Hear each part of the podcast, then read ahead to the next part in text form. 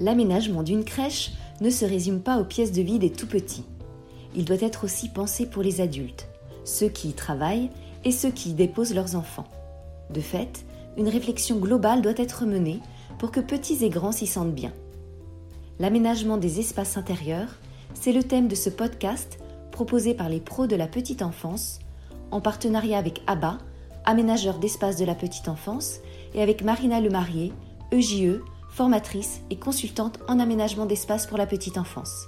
Bonne écoute Avant de passer en revue les différentes pièces d'une crèche, Marina Lemarié souligne que la cohérence sur l'ensemble des espaces est de mise afin de créer une ambiance propre à la crèche.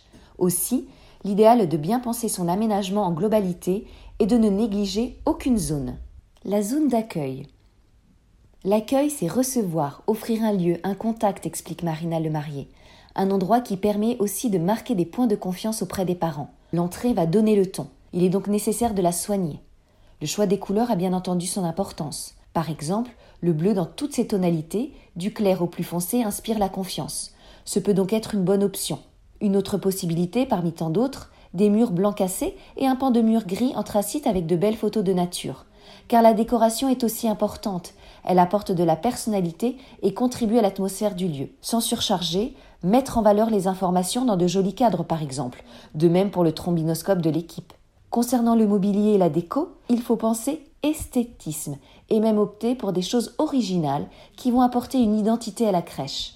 Un beau fauteuil mais facilement nettoyable, une suspension au lieu des spots, des jolis casiers pater, des supports de contemplation, des étagères avec quelques objets de décoration.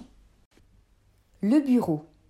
Marina Le Marié indique que c'est important d'y consacrer un peu de temps car c'est la deuxième pièce que les parents vont voir. Et puis, la directrice, le JE peuvent y passer du temps. Cette pièce doit être confortable et avoir une ambiance harmonieuse. Il convient d'abord de réfléchir au rangement, car bien souvent les bureaux sont surchargés. On opte pour des meubles fonctionnels avec des portes fermées et on essaie si possible de camoufler l'imprimante. On privilégie une chaise ergonomique ou un fauteuil confortable. La dimension du bureau est à choisir en fonction de la taille de la pièce. Un grand bureau peut être trop imposant, mais un trop petit bureau sera vite encombré. En tout cas, le bureau doit être soigné, rangé, mais avec tous les outils de travail à disposition. Et on n'oublie pas de décorer cette pièce. Côté couleur, on évite les très flashy, comme le rouge et le orange. Et on évite également de peindre tous les murs. On privilégie le mur qui se trouve à l'opposé de la fenêtre, jamais autour, car cela assombrit. La salle de pause.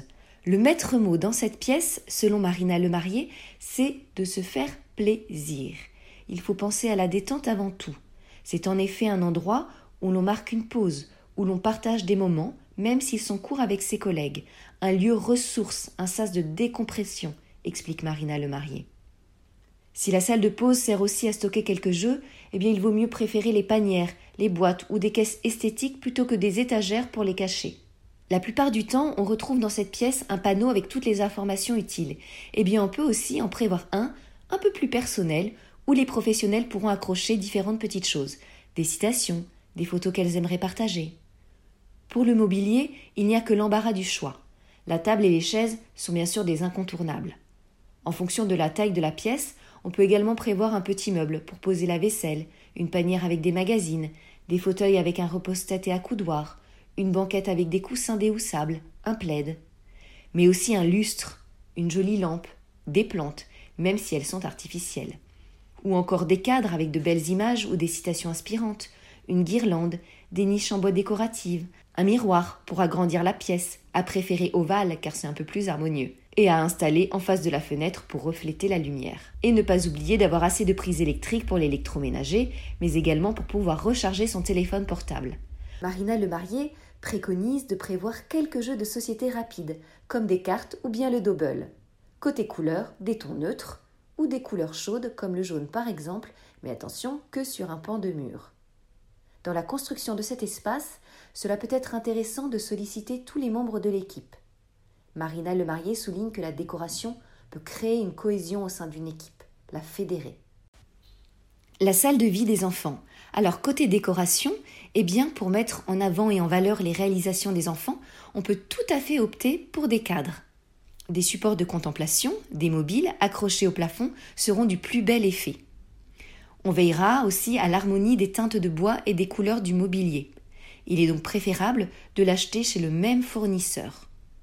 Comme il y aura les jeux et jouets des enfants, il ne faut pas mettre plus de trois couleurs maximum au risque d'avoir une surstimulation visuelle. Marina le marié préconise les meubles coucou cachés pour que les enfants puissent être vus ou non, mais de leur propre initiative, et de penser à des coins pour qu'ils puissent se retirer du groupe. Elle recommande également des meubles de libre accès pour que les enfants puissent se servir seuls. Et idéalement, on proposera des assises confortables un petit peu partout, autres que les chaises pour le temps du repas. Cela peut être des bancs, des poufs. Et on n'oublie pas également les assises pour les professionnels. Pour les murs ici aussi, on utilise de la peinture de couleur, mais attention, toujours pour le mur qui se trouve face à la fenêtre. La peinture peut aussi servir à délimiter un espace. Des touches de noir et de gris sont tout à fait possibles et permettent le marquage des contrastes, première chose que distinguent les nourrissons. Autre option, avoir un mur recouvert de papier peint. L'espace repos des enfants. Il doit être épuré, apaisant, sans surcharge ni surstimulation visuelle. Prévoir bien entendu une assise confortable pour l'adulte qui reste en surveillance, avec si possible un repose-tête. Côté teinte, on privilégiera les couleurs douces. À noter que parfois cet espace se trouve dans une pièce salle polyvalente, multifonction. Si cet endroit fait aussi par exemple office d'espace nosélène, des couleurs un peu foncées, comme le bleu nuit ou un vert forêt, sont tout à fait envisageables. On peut aussi apposer sur les murs de jolis adhésifs esprit nature.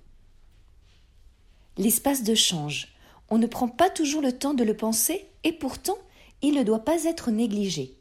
Il doit être soigné. On essaie si possible d'avoir des casiers avec les tenues de change des enfants fermés pour éviter les mélanges et surtout pour que cela fasse ranger. Le meuble de change ne doit pas être choisi au hasard. Il faut penser avant tout ergonomie pour le confort des professionnels. Côté décoration, on peut apposer sur le mur des images d'eau, de savon ou autres d'ailleurs, mises en valeur dans de jolis cadres.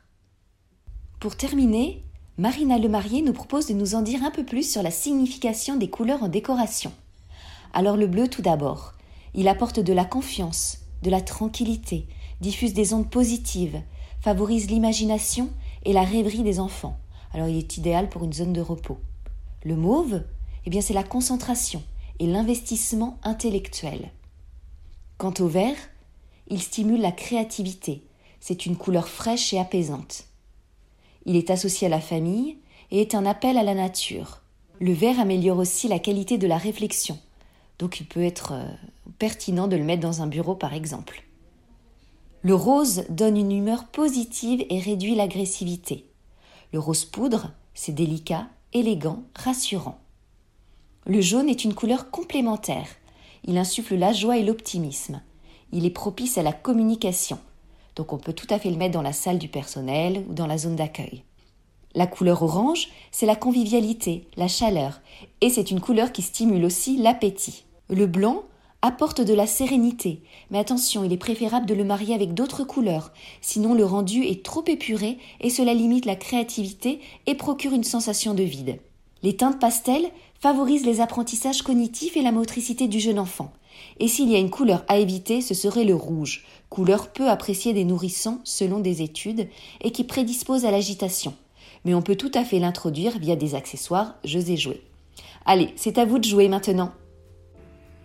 À très vite pour un nouveau podcast Les pros de la petite enfance en partenariat avec ABBA, aménageur d'espace de la petite enfance.